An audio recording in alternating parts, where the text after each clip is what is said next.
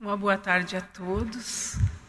Que possamos sintonizar com a espiritualidade amiga para que a reflexão nos traga não apenas o pensar sobre as nossas cargas, as nossas dificuldades, mas também um caminho para a solução das nossas, das nossas dificuldades.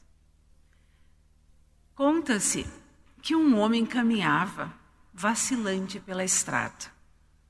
Numa das mãos carregava uma pedra, na outra trazia um tijolo. Das suas costas pendia um saco de terra e do seu pescoço umas vinhas.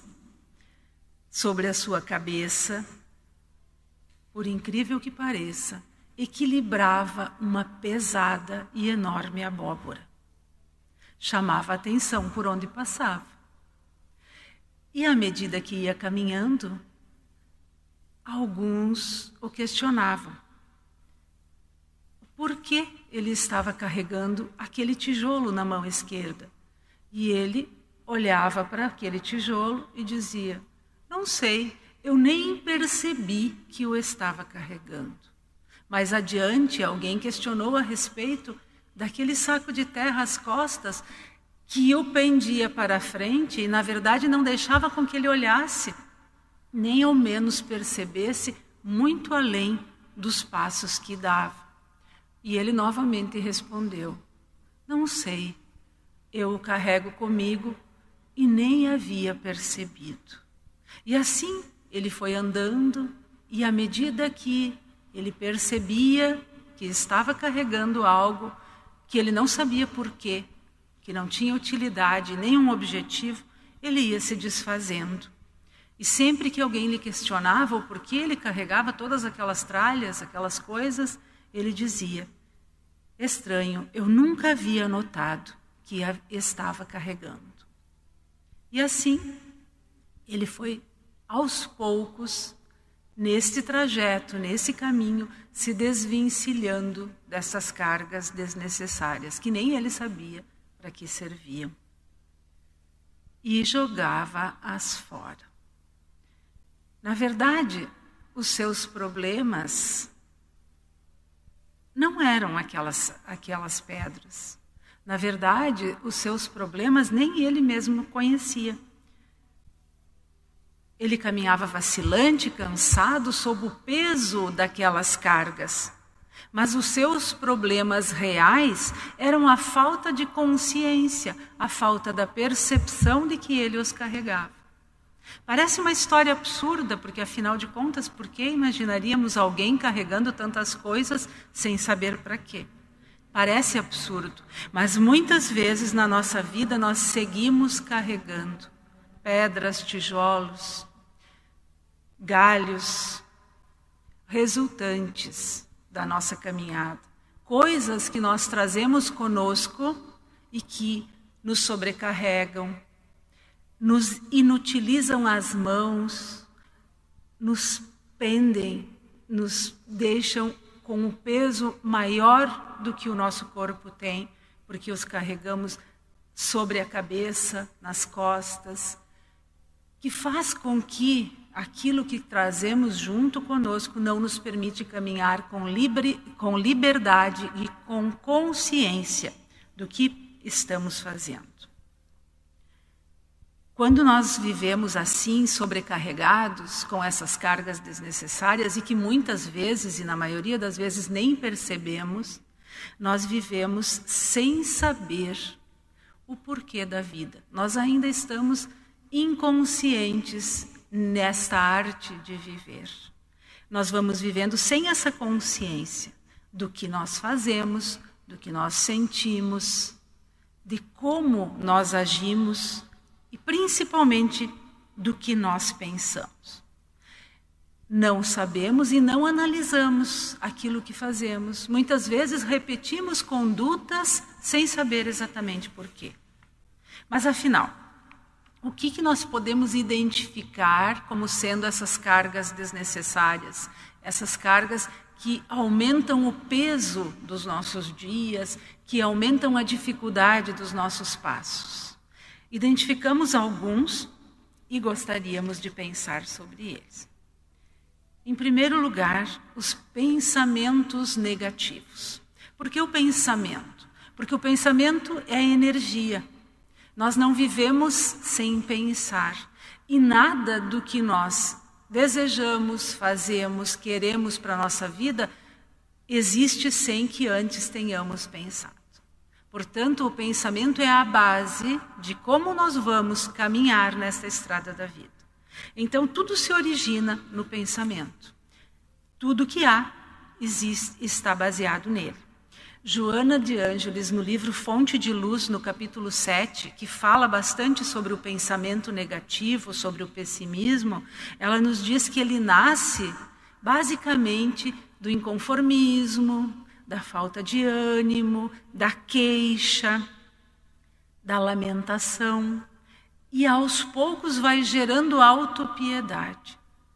E quando nós pensamos em autopiedade, nós pensamos, ah, mas eu me apiedando de mim mesmo, eu vou cuidar de mim.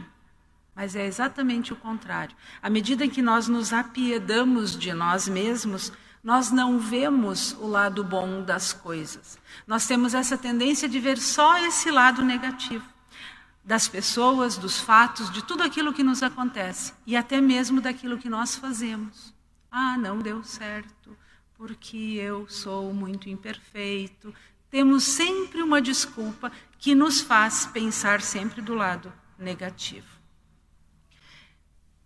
Aquele que tem um pensamento pessimista e negativista também critica muito, porque olha o outro com o mesmo olhar, com, esse, com, esse com essa mesma energia, com o pensamento negativo. Ele critica os outros, mas ele não age para auxiliar. Ele critica o outro, critica a si mesmo, critica a sua vida, mas nada faz. Ele, esse, essa autopiedade faz com que ele se imobilize. E ela nos diz assim: que vivemos o pessimismo, vivendo o pessimismo, a criatura vive num estado de tormento. Um estado de tormento porque nós, na verdade, fomos criados para a luz, fomos criados para a alegria, para o bem, para a felicidade. E fomos criados para encontrar na vida, como nós vimos na leitura inicial. As dificuldades da vida não são na verdade, males. São oportunidades, são circunstâncias pelas quais nós temos que passar e que vão nos trazer experiências benéficas, sim, por mais que no primeiro momento possamos vê-las por esse lado negativo, doloroso, triste. Então, quando nós vivemos o pessimismo e vivemos sob a égide do pensamento negativo, nós, aos poucos, vamos tra trazendo para a nossa vida um tormento e um peso difícil de carregar. E aí passamos também para aqueles que convivem conosco. E ela nos diz: a passa a atormentar também aqueles que sem cautela se envolvem nesse sentimento, nessa energia. Então, cada vez nós vemos mais deprimidos, mais pessoas olhando o mundo e vendo apenas o lado ruim. Essa é uma carga muito pesada, muito difícil de carregar, porque não é a realidade da nossa vida. A, nossa, a realidade da nossa vida como espíritos imortais é que esses momentos difíceis passarão e que estamos fadados à felicidade. Outra questão que são cargas que nós podemos nos desvencilhar para que possamos ter passos mais ágeis, mais conscientes e direcionados àquilo que nós queremos alcançar na vida, que são as más impressões. As más impressões nos levam, às vezes, a viver prevenidos em relação ao próximo, em relação às circunstâncias da vida. Quantas vezes, apenas porque algo não, não teve no primeiro momento uma aceitação de nossa parte, nós julgamos e descartamos. Quando nós temos essa má impressão vi, vivida em relação ao próximo, nós não levamos em conta que muitas vezes a primeira impressão pode ter não apenas do outro a influência, mas muito mais de nós mesmos. De experiências que tivemos, de vivências anteriores. E não viver uma relação de amizade, estabelecer uma relação harmônica com alguém por causa das más impressões, das primeiras que normalmente acontecem, é negar-nos, negar a nós mesmos a oportunidade de mudar de opinião. E essa oportunidade de mudar de opinião nós teremos a partir do momento em que nós olharmos um pouco melhor, mais atentamente, sem aqueles filtros daquelas vivências anteriores que fazem com que aquela pessoa nos pareça alguém que vai nos trazer algum mal ou que não teremos uma relação boa, harmoniosa, produtiva. Também em relação às circunstâncias da vida. E aí, nós podemos viver, às vezes, circunstâncias que nos trazem decepções, dores, que fazem cicatrizes na nossa alma. E elas nos fazem viver prevenidos, porém, prevenidos em excesso. Tem uma pequena historinha que diz que um homem estava perdido na floresta, passando frio, fome, dificuldades, não encontrava o caminho de volta. E ele começou a juntar gravetos, e com aqueles gravetos ele fez uma pequena armadilha, e com essa armadilha ele caçou um pequeno animal que lhe serviu de alimento. Tudo isso passou, ele retornou à cidade. Hoje vive com fartura de alimentos, com condições de comprá-los próximo a vários supermercados. Mas, figurativamente, nós ainda dizemos que ele caminha com aqueles gravetos debaixo do braço. Essas cargas que nós carregamos conosco são o olhar de como no, é, é, o resultado de como nós olhamos para as vivências que tivemos. Se nós olhamos para uma vivência assim e pensamos que nós fomos capazes de superar da primeira vez, quando não sabíamos o que fazer, evidentemente, se de repente aquela circunstância realmente ocorrer de novo na nossa vida, nós teremos ainda mais oportunidades de nos sair bem. Mas não, nós carregamos ainda conosco aquela prevenção. Por isso que muitas vezes, quando alguma circunstância, algum, às vezes até uma oportunidade nos é oferecida, nós nos paralisamos por medo. Esse medo de viver, de enfrentar a vida, de observar o que nos é oferecido pela vida e pelos outros, também é uma carga muito difícil de ser carregada. Nós nos paralisamos e, aos poucos, se nós não nos livrarmos dessas más impressões, nós vamos gerando essa prevenção excessiva que aprisiona e imobiliza. E é isso que se transforma nos preconceitos que faz com que a gente olhe algo de fora e julgue. E Jesus nos disse que nós não deveríamos julgar, que nós deveríamos compreender, porque nós nunca sabemos o todo de cada situação. Também nesse mesmo nessa mesma linha nós culpamos os outros. Nós culpamos os outros por tudo o que nos acontece. Então, se os outros são culpados por tudo o que nos acontece, nós também nos imobilizamos, nós deixamos sobre nós o peso de não sermos os donos do nosso destino. E, como os outros são os culpados por tudo o que nos acontece, nós guardamos mágoas. E mesmo quando nós sofremos uma ofensa real, mesmo quando alguém nos ofende realmente, nós estamos nos boicotando. Porque nós somos, sim, os, pro, os protagonistas da nossa vida. Ou é o outro? Nós vamos agir de acordo com as atitudes do outro? Ou eu vou escolher como agir? A mágoa é algo que dói, que revivido, ressentido, só faz com que nós gastemos as nossas boas energias, os nossos sentimentos em algo que não tem sentido, que não vai dar em nada. Muitas vezes aquele que nos magoou nem lembra mais do que fez para nós. E nós continuamos ressentindo. Ou seja, quem sabe a mágoa seja a maior abóbora que a gente possa colocar sobre a nossa cabeça, achatando o nosso próprio corpo e dificultando a nossa caminhada rumo à evolução. A mágoa, a vingança, ela para o tempo da nossa vida no fato ou no ato que a gerou. Joana nos diz isso. Ela é mais que um peso, ela é uma âncora que nos paralisa diante da vida.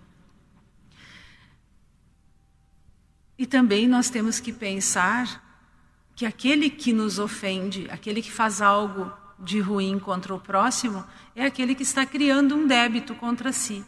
E se nós recebemos algo que nos fez sofrer, mas como vimos na leitura inicial, tudo o que parece o mal não é, e seja alguma coisa que nos fez pensar para que a gente pudesse rever aquilo que nós estamos sentindo ou como estamos vivendo, nós estamos resgatando.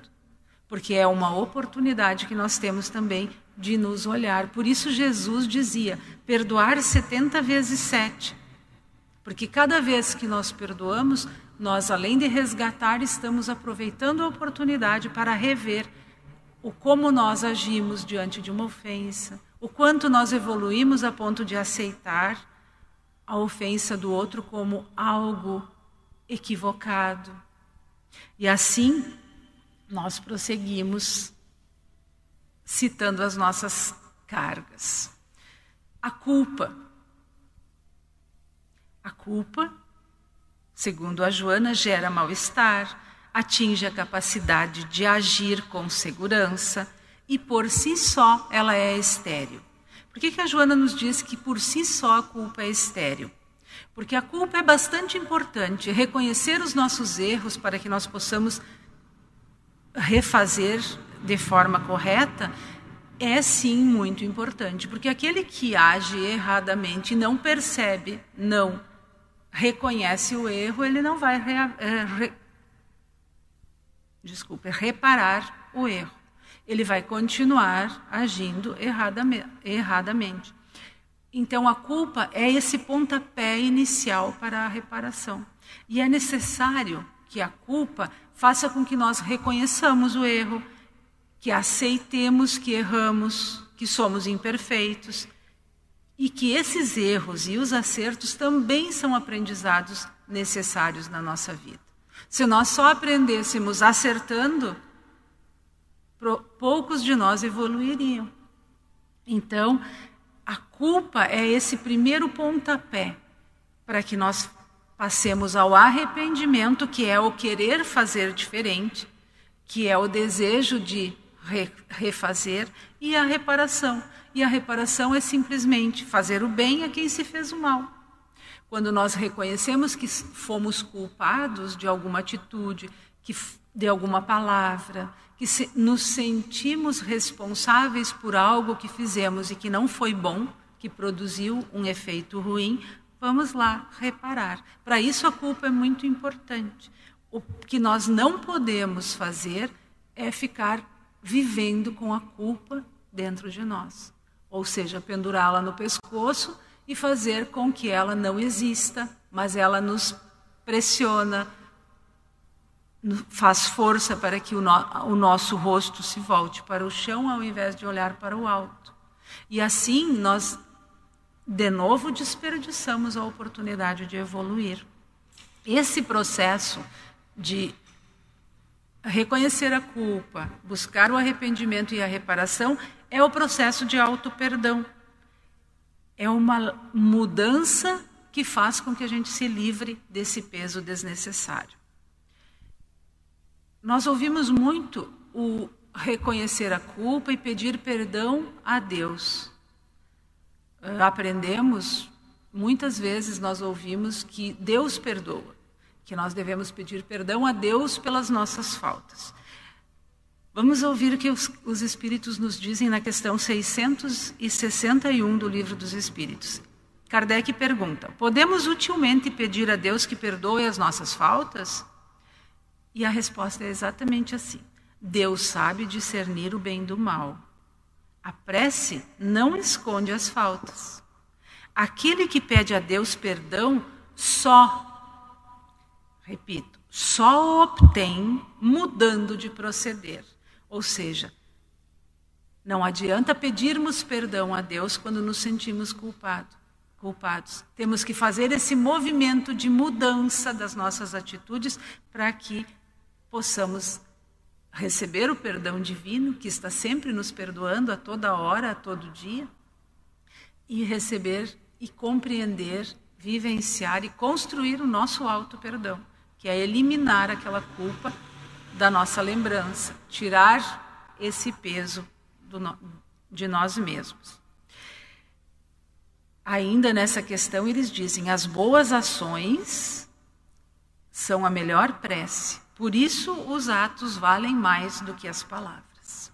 Portanto, quando nós nos sentirmos culpados, não devemos ficar quietos, ressentidos, pesarosos e simplesmente pedir perdão a Deus. Devemos sim, mas também agirmos em relação ao erro ou aos erros, nós também temos outra carga muito complicada que carregamos muitas vezes, uma pedra bem grande, talvez seja o tijolo aquele que o Senhor carregava na mão, que é o perfeccionismo. Muitas vezes a gente elogia alguém que é perfeccionista, que é cuidadoso, mas tem uma diferença muito grande quando esse perfeccionismo nos paralisa e evita que nós tomemos atitudes que muitas vezes seriam necessárias ou que façamos coisas que seriam importantes, necessárias para a nossa evolução, que é quando nós exigimos muito de nós. Por quê? Primeiro, porque temos medo de errar. Esse medo é pesado, é difícil. Mas muitas vezes, esse medo nos, nos, nos traz e nos demonstra insegurança insegurança em relação a nós mesmos, insegurança em relação ao auxílio de Deus na nossa vida. E aí, simplesmente, não, não buscamos aquilo que desejamos por medo do erro, mas principalmente porque nós tememos o julgamento alheio. E essa é a maior pedra, essa é a maior abóbora que nós podemos carregar. Talvez seja a abóbora, o saco de terra e mais a pedra, que é o grande mal que nós insistimos em não largar, em não deixar pelo caminho, em não abandonar, que é o orgulho. O orgulho de ser criticado, de que alguém nos diga você não é capaz, ou o orgulho de que nós ainda não sabemos agir de forma perfeita. Então, preferimos nos paralisar do que agir, do que arriscar, do que tentar, mesmo que imbuídos das melhores intenções. Eu não faço nada para não ser julgado. Esse é talvez o maior dos pesos. Outro é quando nós focamos todas as nossas energias físicas, espirituais e intelectuais os talentos que Deus nos deu, que, nós, que trazemos de outras vidas, o tempo, que é um dos preciosos tesouros que nós temos aqui, encarnados na Terra, na busca do supérfluo. Ou seja, quando nós focamos todas essas energias que devem ser usadas para viver melhor, da melhor forma possível, para buscar os bens da terra, nós estamos nos sobrecarregando. Por quê? Não, não significa que nós não devemos ser previdentes, que nós não devemos, através do nosso trabalho, buscar aquilo que vai nos trazer tranquilidade, conforto, dignidade. Mas, quando esse, essa busca absorve todo o nosso tempo, todas as nossas energias, Nesse sentido, no Evangelho segundo o Espiritismo, Jesus nos traz em Mateus, no capítulo 6, ele traz algumas questões bem importantes quando ele nos diz assim: Não acumuleis tesouros na terra, onde a ferrugem e os vermes os comem, onde os ladrões os desenterram e roubam. Acumulai tesouros no céu, onde nem a ferrugem nem os vermes os comem. Por, porquanto, onde está o vosso tesouro, aí está o vosso coração. E aí é que está o peso. É aí que se encontra a pedra. Onde está o vosso tesouro, aí está o vosso coração. Quando nós colocamos todas as nossas energias para buscar os bens terrenos aqui no mundo, nós gastamos todas elas nisso e aí nós vamos colocar o nosso coração. E aí qualquer revés, qualquer perda, qualquer dificuldade que a que estamos sujeitos aqui, em qualquer negócio, em qualquer circunstância, vai parecer uma dor insuportável. E ele também nos fala, nesse capítulo, dos pássaros do céu, que não ceifam, não plantam e que Deus provê o que eles têm, o que eles necessitam. Também fala dos lírios do campo que se vestem como nem Salomão, que foi tão poderoso, se vestiu. Entretanto, não fiam, não tecem. Mas será que Jesus quis nos dizer nessa, nessa passagem que nós não devemos nos preocupar com as coisas do mundo, com, as, com os bens terrenos? Não, na verdade, ele nos diz assim, no, no capítulo eh, 25, no item 3, nós encontramos a seguinte afirmação: se Deus houvesse isentado do trabalho do corpo o homem, seus membros se teriam atrofiados. Se o houvesse isentado do trabalho da inteligência, o seu espírito teria permanecido na infância, no estado de instinto animal. Por isso é que ele fez do trabalho uma necessidade e lhe disse: procura e acharás. Portanto, buscar, procurar, e aí trabalha e produzirás. Não é o problema. O problema é quando nós só buscamos isso.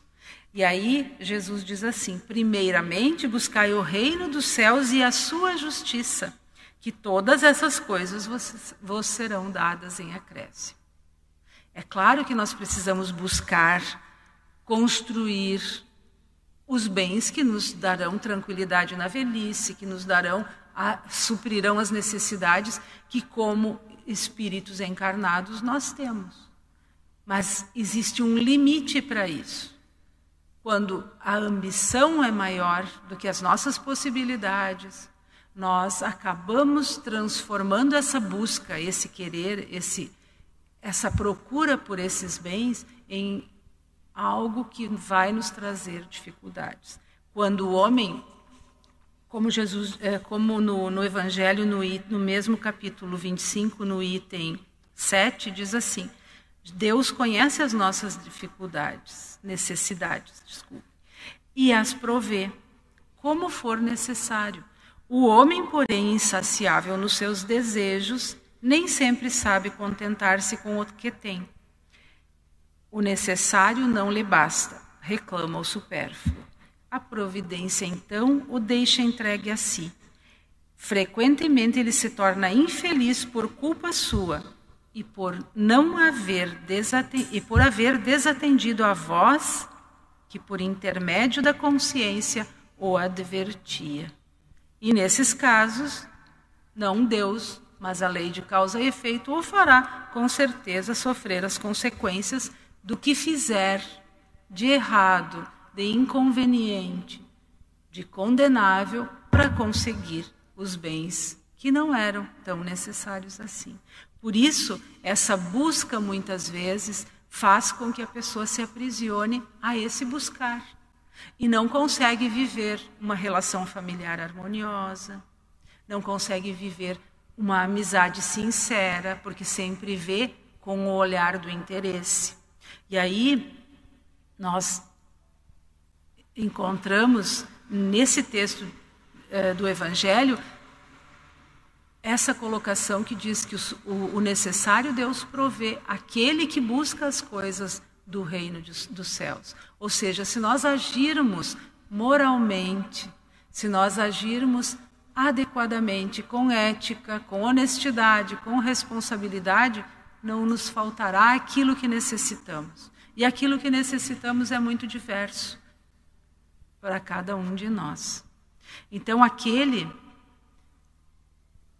que se atém ou que se dispõe a só buscar os bens da terra, ele vai colocar ali o seu coração e vai se transformar então naquilo que nós chamamos de escravo do dinheiro. Ele não tem outra alegria a não ser ganhar o dinheiro, mesmo que ele não saiba para que ele quer tanto. Vira uma carga desnecessária. E no final desse texto evangélico, Jesus nos diz assim: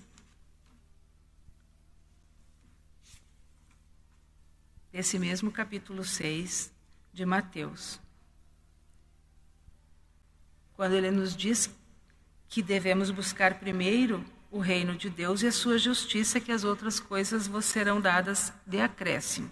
Assim, pois, não vos ponhais inquietos pelo dia de amanhã, porquanto amanhã cuidará de si. A cada dia basta o seu mal. E essa frase é a que nós temos que refletir bastante para encerrarmos a nossa reflexão. A cada dia basta o seu, o seu mal, significa que nós vivemos como aquele homem da história, vacilantes. Vacilantes com passos trôpegos, sem certezas, sem consciência de como caminhamos porque vivemos atrelados a um, um passado que não podemos mudar, presos a esse passado sem que nós possamos mudar os fatos desse passado, sem compreender que mudaremos esses fatos apenas com o agir no hoje. E também vivemos temendo ou esperando um amanhã que nós não sabemos se haverá não aqui, nesta existência. Sabemos que somos espíritos imortais, portanto, teremos um amanhã, mas não aqui, nessas condições, com este corpo, talvez amanhã não seja o futuro que nós tanto ansiamos e que nós tanto desejamos e que tanto planejamos.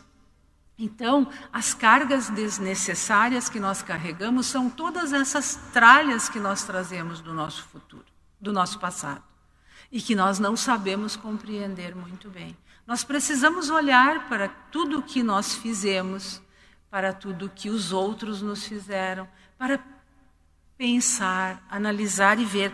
Será que eu estou carregando mesmo essas cargas desnecessárias? Será que se eu não tivesse essas atitudes, se eu agisse diferente, a minha vida não seria melhor, mais alegre, mais leve?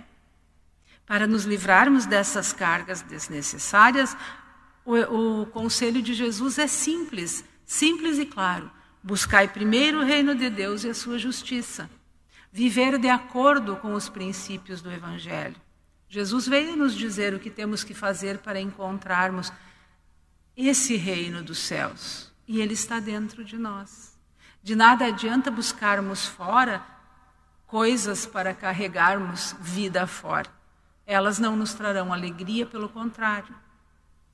O que nos trará alegria são as coisas que vão construir o reino de Deus dentro de nós. Assim, André Luiz nos diz, numa frase atribuída a ele, que eu não encontrei em qual livro que está, mas gostei muito da frase, portanto, vamos usá-la para concluir a nossa reflexão. E ele diz assim: Não sobrecarregues os teus dias com preocupações desnecessárias, a fim de que não percas o, a oportunidade de viver com alegria. É simples assim. Quando nós buscamos complicar a vida, quando nós não nos perdoamos, não perdoamos o outro, não olhamos para o outro com empatia, com a tentativa, pelo menos, de tentarmos consertar essas relações. quando nós buscamos apenas os bens do mundo, quando nós carregamos todos esses pesos, quando nós nos, não nos permitimos tentar, porque temos medo de errar, porque temos medo do julgamento, porque temos medo, nós não devemos ter medo. Deus nos quer livres, leves e felizes, carregados e envolvidos com só aquilo que nos faça evoluir. E para isso Ele nos ajuda, Ele nos ajuda na prece, Ele coloca os bons espíritos para nos intuir, para nos dar boas orientações. E lembremos lá do início na história, aquele homem carregado de tralhas, de entulhos, de coisas inúteis, foi alertado por aqueles que ouviam passar. Portanto, vamos ouvir o que os nossos amigos dizem mas principalmente vamos ouvir o que aqueles que nós, entre aspas, consideramos inimigos também nos dizem. Porque eles são mais sinceros, eles são mais perspicazes para procurar as nossas falhas, para ver quais são os nossos defeitos. E isso não, não deve nos magoar, pelo contrário, deve servir para que nós nos olhemos com verdade, com sinceridade. Jesus nos auxilia pelos espíritos desencarnados que querem o nosso bem, que nos acompanham desde a nossa programação reencarnatória e que sempre que nós pedimos, nós recebemos. E também através dos amigos, daqueles que convivem conosco, porque Deus auxilia suas criaturas através das outras. Nós, interagindo, nos auxiliamos a crescer, a evoluir. E ao invés de transmitir àqueles que caminham conosco uma energia negativa, paralisante, pesada, nós podemos sim transmitir uma energia positiva, leve, feliz, alegre. É isso que Jesus veio nos dizer quando disse que devemos a cada dia cuidar do seu mal, sintonizar com os bons espíritos, ouvir e observar, buscar as coisas de Deus e viver com alegria, à medida do possível, a cada dia, conforme Ele se nos apresente. Se com dificuldades, com, com fé e com esperança e com otimismo, nós podemos modificar essas dificuldades, transformá-las em lições. Se com facilidades, melhor ainda podemos buscar ainda mais. Assim, com essa confiança, com essa serenidade que nós encontramos sempre quando buscamos orientação para as nossas atitudes, para a nossa vida, no Evangelho do Cristo, na doutrina espírita, nós queremos agradecer a todos pela atenção e a Deus pela oportunidade.